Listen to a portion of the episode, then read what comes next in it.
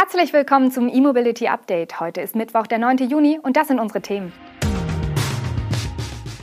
Renault testet Elektro Megane, Opel verrät Details zum Elektro Astra, Ford Auslieferungen des Mustang Mach-E aus, Total baut 2200 Ladepunkte in Amsterdam und Elektrorennboote für 2023. Los geht's! Bei Renault wird das nächste Elektrokapitel aufgeschlagen. Der französische Hersteller schickt die ersten Vorserienfahrzeuge des rein elektrischen Megane auf die Straße. 30 davon werden noch in diesem Sommer zu Erprobungsfahrten mit Renault-Ingenieuren auf öffentlichen Straßen unterwegs sein. Im Oktober 2020 hatte Renault erstmals die Elektrostudie Megane e-Vision als Ausblick auf das künftige Serienmodell präsentiert. Wie die Franzosen nun mitteilen, soll diese Serienversion Megane E-Tech Electric heißen und 2022 auf den Markt kommen. Nachdem der neue Renault-Chef Luca De Meo bereits beim elektrischen Twingo auf die Bezeichnung Z.E.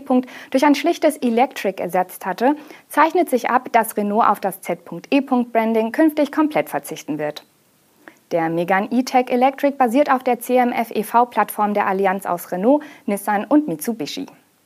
Der elektrische Megane wird über einen 160 kW starken E-Motor und ein 60 Kilowattstunden großes Batteriepaket verfügen.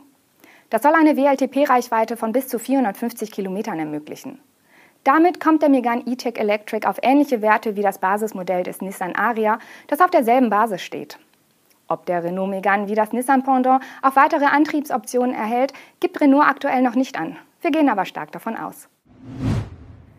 Opel hat einen ersten Ausblick auf die neue Generation des Astra geliefert. Diese wird natürlich elektrifiziert und die Produktion soll noch in diesem Jahr im Werk Rüsselsheim beginnen. Angeboten wird der neue Opel Astra als Fünftürer sowie als Kombi-Version Sportstourer. Zur Art der Elektrifizierung macht Opel in seiner aktuellen Mitteilung leider noch keine Angaben. Da der neue Astra aber auf der EMP2-Konzernplattform basiert, gelten eine oder mehrere Plug-in-Hybrid-Varianten als gesetzt. Aktuell fokussiert sich der Autobauer auf einige ausgewählte Designaspekte. Auffallen soll das Kompaktauto durch eine ähnliche Fahrzeugfront, wie sie mit dem Mokka erstmals in die Opel-Palette eingeführt wurde. Der Hersteller nennt dieses Markengesicht Opel Visor. Beim Astra werde sich dieses Erscheinungsbild über die gesamte Front erstrecken und ultraschlanke LED-Scheinwerfer integrieren. Die Absicht, den Astra zu elektrifizieren, äußerte Opel bereits vor zwei Jahren. Garant dafür ist die EMP2-Plattform des Stellantis Mutterkonzerns, welche die gemeinsame Fertigung von Verbrennern, Plug-in-Hybriden und auch Elektroautos auf einer Produktionslinie erlaubt. Ob beim Astra letztlich eine der bekannten Hybridvarianten mit einem oder zwei E-Motoren zum Einsatz kommt oder gar eine rein elektrische Version realisiert wird, werden wir hoffentlich bald erfahren. Ford hat die Auslieferungen seines Elektro-SUV Mustang Mach-E in zahlreichen Ländern vorübergehend ausgesetzt. Der Autobauer hat nach eigenen Angaben ein nominelles Sicherheitsrisiko am E-Call-System entdeckt.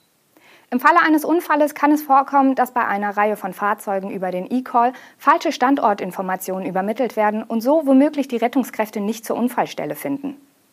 Zunächst hieß es in Medienberichten, dass Ford aus diesem Grund in Großbritannien keine Mustang Mach-E mehr an Kunden ausliefert, bis eine neue Software aufgespielt ist. Aus der Deutschlandzentrale von Ford hieß es auf unsere Nachfrage, dass auch hierzulande 1435 Mustang Mach-E betroffen sind.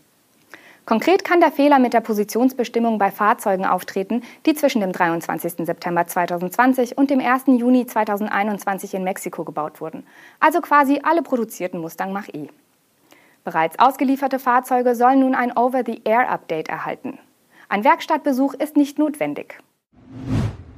Der Mineralölkonzern Total, der sich kürzlich in Total Energies umbenannt hat, hat eine neue Konzession der Stadt Amsterdam für den Ausbau des öffentlichen Ladenetzes erhalten. Im Rahmen dieser wird Total Energies das aktuelle Amsterdamer Netz um 1100 neue Ladestationen bzw. 2200 neue Ladepunkte erweitern. Wie der französische Konzern mitteilt, soll die Installation bis Herbst 2022 abgeschlossen werden. Zur Art der Ladepunkte, also ob AC oder DC-Lader, macht Total Energies aktuell keine Angaben. Beim Aufbau der Ladegeräte will Total die Ladepunkte nach eigenen Angaben teilweise zu Clustern zusammenfassen, aber auch Standorte auf Anfrage von Elektroautofahrern realisieren. Bei dem datengetriebenen Ansatz sollen nicht nur die Erkenntnisse aus der Auslastung des aktuellen Ladenetzes berücksichtigt werden, um optimale Standorte zu ermitteln. Auch Nutzer sollen vorschlagen können, wo sie Bedarf an weiteren Ladepunkten haben. Was aus der Auslastung der bestehenden soll, nicht unbedingt zu erkennen sein muss.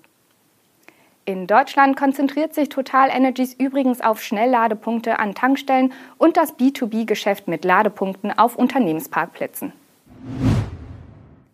Nachdem Formel-E-Gründer Alejandro Agag vergangenes Jahr eine neue Rennserie mit elektrisch betriebenen Rennbooten angekündigt hat, haben die Macher nun das Konzept eines elektrischen Tragflügelboots vorgestellt. Die ersten Rennen sollen bereits Anfang 2023 mit diesen Racebirds ausgetragen werden. Wie in der Formel E soll in dem maritimen Rennen das Energiemanagement eine wichtige Rolle spielen, indem nur eine für die Strecke zugeschnittene Energiemenge erlaubt wird. Damit soll nicht nur das fahrerische Können und Risiko zu einem guten Abschneiden führen, sondern auch die besonders effiziente Nutzung der Energie.